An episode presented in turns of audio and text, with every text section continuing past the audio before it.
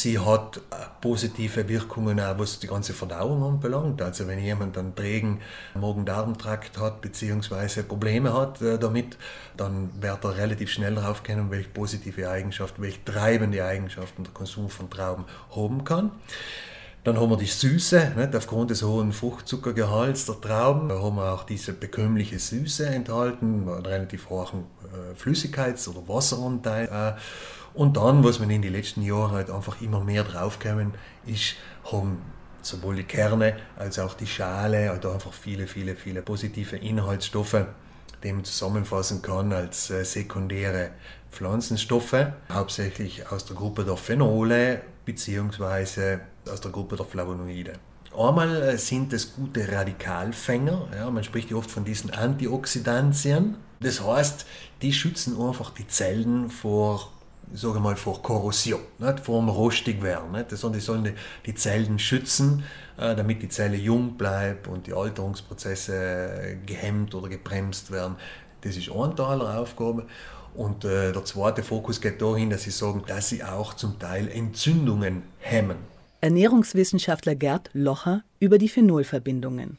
In blauen Trauben findet man mehr davon als in weißen. Diese Phenolverbindungen sind praktisch charakteristisch für die Farbgebung der entsprechenden Früchte. Deswegen dort habe ich natürlich viel, viel mehr. Und alles, was mit der starken Farbe daherkommt, denke mal an die rote Beete, um ein Beispiel zu sagen, die sind halt einfach meistens eben Träger von hohen Mengen solcher Phenolverbindungen. Über die Inhaltsstoffe der Traube weiß auch Ottmar Sanin, der auf seinem Bio-Weingut in Margreit biodynamischen Wein und biologisches Traubenkernpulver herstellt, bestens Bescheid. Speziell diese Trauben, die ich habe, haben einen erhöhten Inhalt an Antioxidantien, das heißt Schutzstoffe, die es diesen Trauben ermöglicht, nicht gespritzt werden zu müssen, weil sie sich eben von den Pilzkrankheiten, also echter und falscher Mehltau, Oidium und eben Peronospora allein schützen.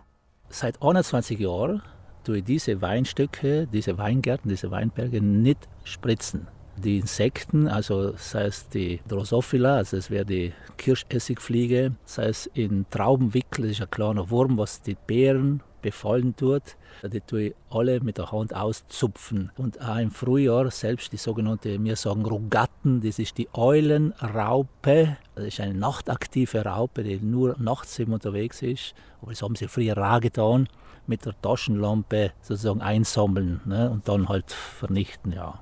Ottmar Sanin ist mit seiner Arbeitsweise sicherlich eine Rarität in unserer Landwirtschaft. Kerne und Schalen der blauen Trauben verarbeitet er zu Traubenkernpulver, OPC aus Südtirol. OPC steht für Oligomere Proanthocyanidine. Das sind die Antioxidantien in den Kernen der Trauben.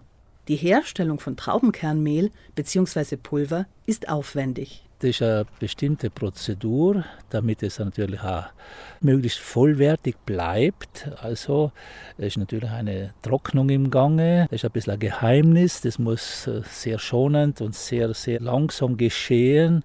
Und trotzdem darf es keinen Schimmel und keinen Gärprozess erwirken. Wie oft und wie viel Traubenkernpulver eingenommen werden kann oder soll, da gibt es keine Faustregel. Weil ich ja nicht weiß, wie Körper A oder B gerade an Stoffen, also Nahrungsmittel, Lebensmittel zu sich nimmt, ne? also Früchte, Gemüse, ich weiß es ja nicht da. Und B ist auch die Frage dahingehend da, was ist denn gerade im Körper los an Problemsituationen, sprich es könnten Entzündungen sein, es könnten Allergien sein, es könnten Immunschwäche-Situationen sein, es könnte Stress sein, nicht? zum Beispiel Stress ruft ja eine erhöhte Produktion von freien Radikalen hervor und demzufolge bräuchte der Körper in dem Moment mehr an Hilfe.